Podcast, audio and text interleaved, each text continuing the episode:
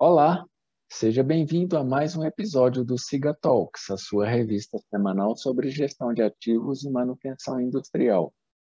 No episódio de hoje, iremos falar sobre grupos de excelência para a solução de problemas complexos. No dia a dia das operações, nos deparamos com inúmeros problemas que prejudicam o resultado ou nos limitam a alcançar novos padrões de performance. Alguns destes problemas costumam ser reincidentes e de difícil solução. Adotar a estratégia de se estruturar grupos de excelência pode ser um bom caminho para se encontrar a solução destes problemas complexos e desbloquear a rota de desenvolvimento. Para falar sobre o tema de hoje, recebo aqui a Ana Isabel Ribeiro, licenciada em Engenharia Biológica e mestre cervejeira Ana possui 21 anos de experiência profissional no Superboc Group, ocupando atualmente a posição de Industrial Manager na fábrica de pedras salgadas em Portugal. O Superboc Group é a maior empresa portuguesa de bebidas refrescantes, cuja atividade principal está nos negócios das cervejas e das águas engarrafadas. Boa tarde, Ana, tudo bem? Tudo bem, Luciano. E com o Luciano também?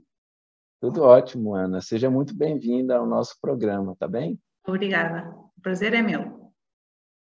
Ana, qual foi o objetivo de se estruturar grupos de excelência para melhoria da performance dos ativos operacionais?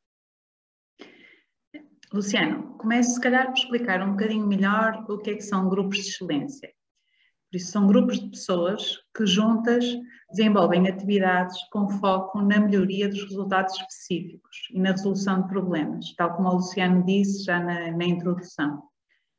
Quanto mais multidisciplinar for esta, este grupo de pessoas, maior será o número de perspectivas e abordagens diferentes do mesmo problema. Por isso, mais rico será o brainstorming. Pronto, nestes grupos de trabalho é também uh, importante que se apliquem metodologias já com provas dadas na resolução de problemas, como é o caso do PDCA, e que permite estruturar o trabalho e garantir a sustentação e a padronização dos resultados. Em pedras salgadas, posso dar um exemplo, um exemplo do que é que nós fizemos aqui.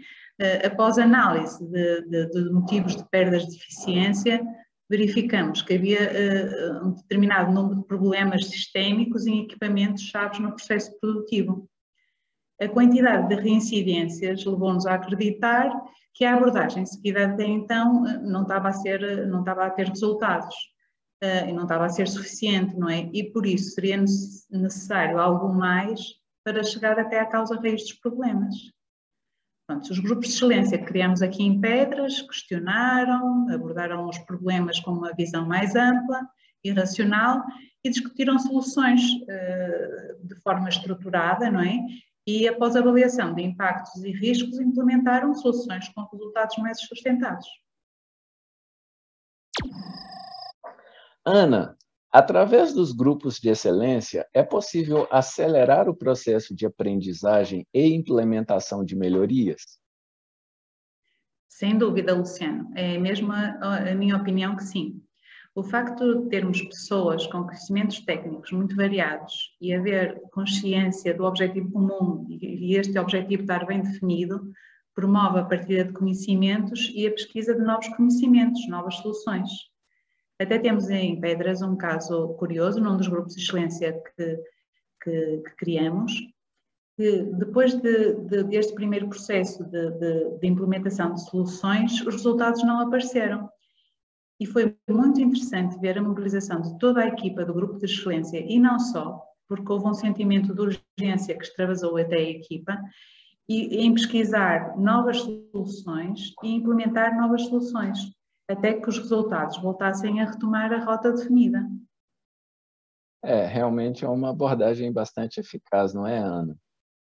É, sim, sem dúvida.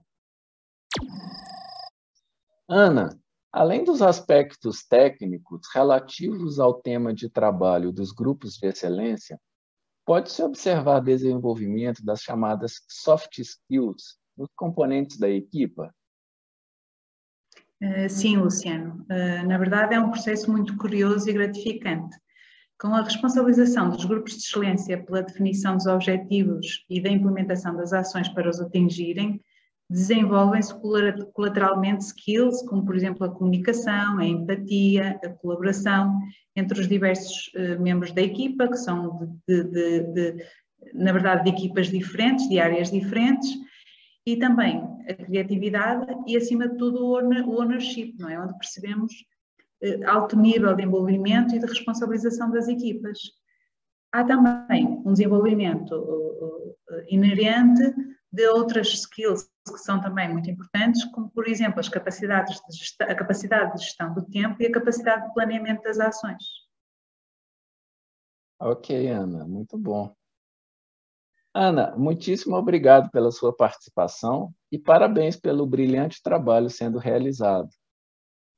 Obrigada, Luciano, e boa continuação também. Um grande abraço a todos e até o próximo episódio.